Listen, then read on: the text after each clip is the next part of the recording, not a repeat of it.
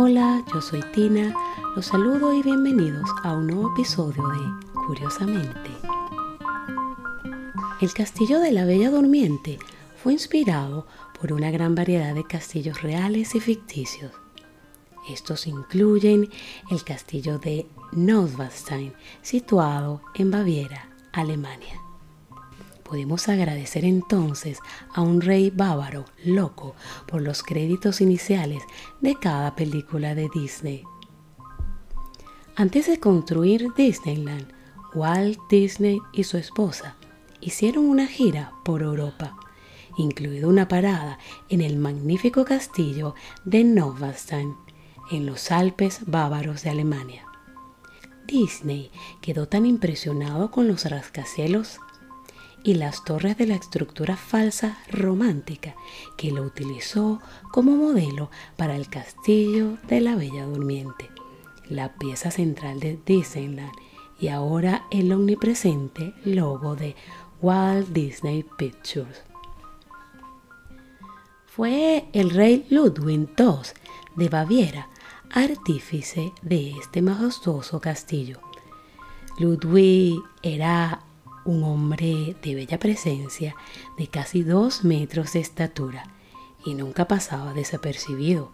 Parecía un príncipe de leyenda, pero su historia no es precisamente la de un rey como el de los cuentos de hadas. Curiosamente, era un excéntrico fanático de la ópera, cuyas dos obsesiones, los castillos y su admiración por el compositor Richard Wagner provocaron que fuese declarado loco antes de morir en circunstancias muy misteriosas.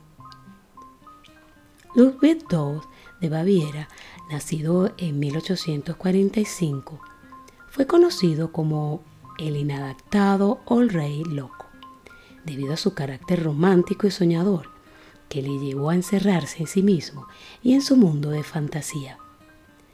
También es catalogado como uno de los monarcas más excéntricos que han existido.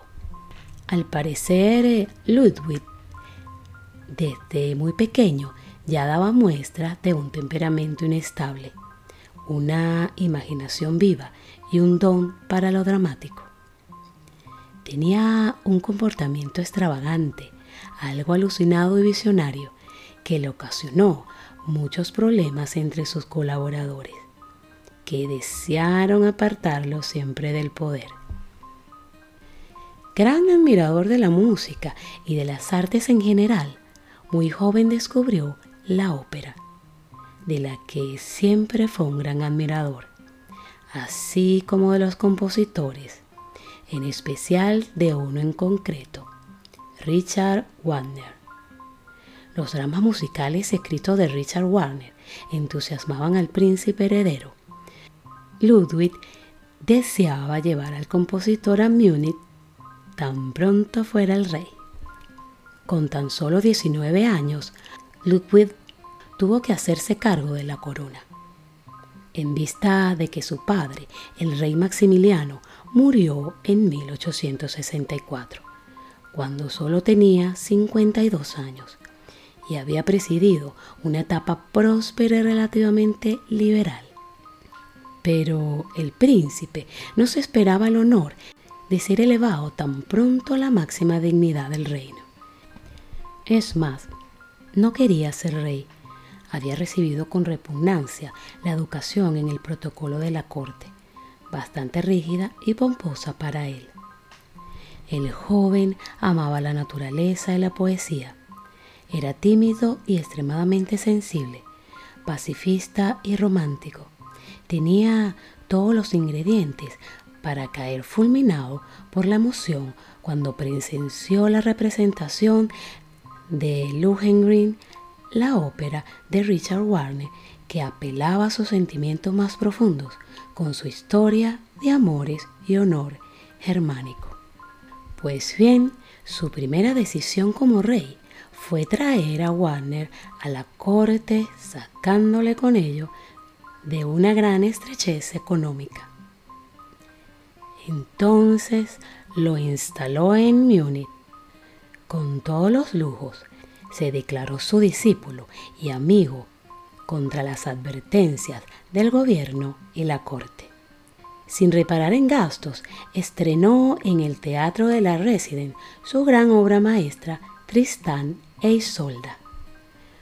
Buena parte de los muniqueses no vio con buenos ojos esta devoción del rey por un supuesto revolucionario y exigía sumas extravagantes de dinero de las arcas públicas para sus lujos.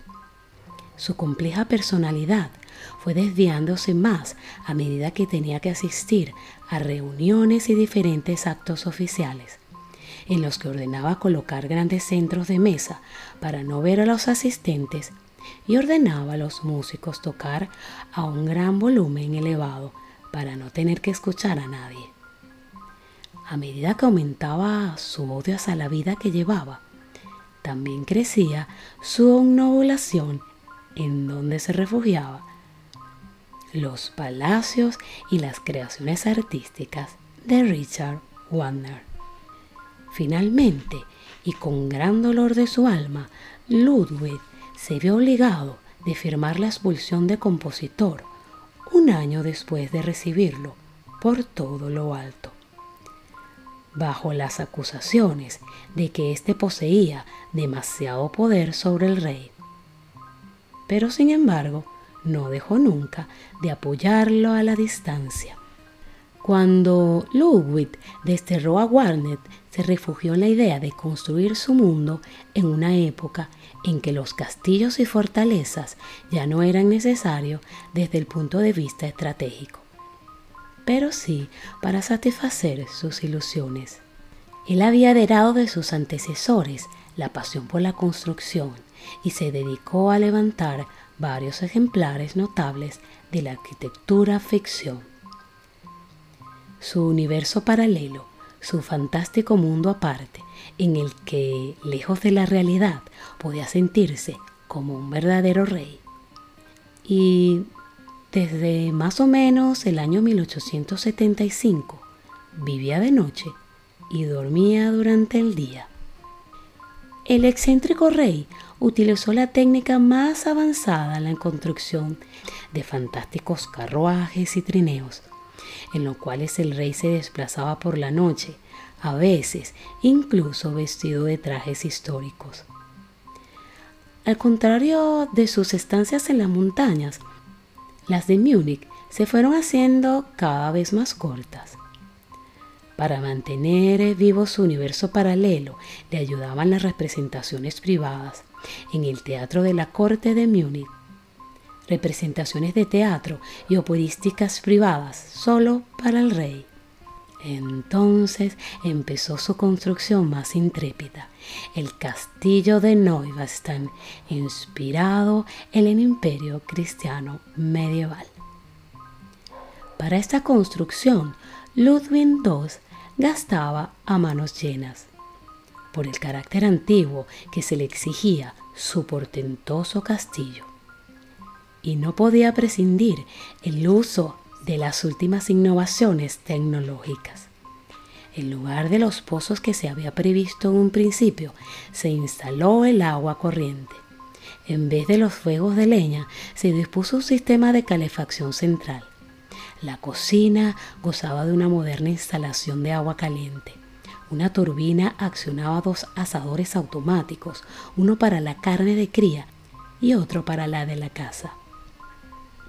Como artificio supremo, el humo de la estufa se conducía por unas cañerías para calentar la vajilla dispuesta junto al horno. Ludwig tampoco se quedó corto en lo referente a la decoración y mobiliario. Revisaba personalmente todos los detalles, proponía continuas modificaciones y ninguna parecía satisfacerle. Los interiores nunca los estimaba lo suficientemente fieles a la época caballeresca, nunca los bastante románticos, con la notable excepción de la capilla y el dormitorio, para los que prefirió el estilo tardogótico que había adoptado en un principio. Por otro lado, el dormitorio exigió a 14 carpinteros y cuatro años de trabajo. Sin embargo, el rey prefería pasar la noche en la soledad de las montañas, en su trineo en forma de góndola, tirado por cuatro caballos blancos, o bien contemplar desde el otro lado del torrente los surtidores luminosos y los fuegos de Bengala, que de vez en cuando añadían un artificio más a su escenográfico edificio. Mas, sin embargo, y por desgracia, su conducta irregular dejó de ser consentida. Sus ministros le exigían que abdicara, pero él se negaba a que lo consideraran loco si no había sido examinado por un médico. Pero, a pesar de su negativa, no pudo evitar que le apartaran del poder y lo llevaran a un remoto castillo para que supuestamente descansara. Entonces fue llevado al castillo de Bear, a orillas del lago Stamberger. A solo días de comenzar su reclusión, curiosamente, Ludwig II falleció en extraña circunstancia cuando paseaba por el lago de Stamberg el 13 de junio de 1886. Aquel día su psiquiatra acompañó al monarca en un paseo por los alrededores del lago. Los dos hombres nunca volvieron. Se organizaron partidas de búsqueda hasta que encontraron el abrigo del rey flotando en el agua y una media hora después fueron hallados los cuerpos sin vida, tanto del rey como de su psiquiatra, a pocos metros de la orilla, en una zona de agua poco profunda. Un accidente, un asesinato, un fallido intento de escaparse, nunca ofrecieron las suficientes pruebas para este acontecimiento. Se crearon muchas dudas alrededor de este hecho, especialmente los monarcas que aseguraban que el rey Ludwig había sido asesinado, por lo que su muerte sigue siendo un misterio. Misterio que no hizo más que aumentar su leyenda. Pues bien, al parecer las excentricidades de este rey condujeron a que fuera diagnosticado de esquizofrenia en 1886 finalmente incapacitado para gobernar, sucediendo de una forma fulminante, incluida su muerte. Este rey excéntrico, con su carácter melancólico, lo mantuvo en una importante lucha interna que los que lo rodeaban no supieron entender.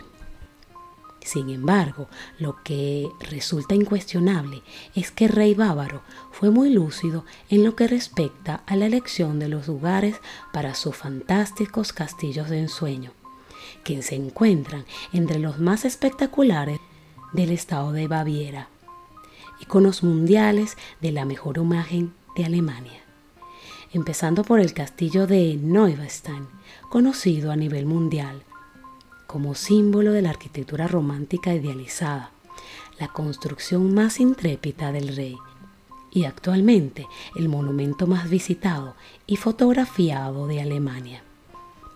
Este castillo, nacido de los sueños de un rey loco, el castillo de Neuschwanstein, fue la fuente de inspiración de Walt Disney para comenzar a construir su propio sueño. Bueno, y este es el final de esta fantástica y fascinante historia. Gracias por escucharme y nuestro encuentro es aquí en una próxima entrega de Curiosamente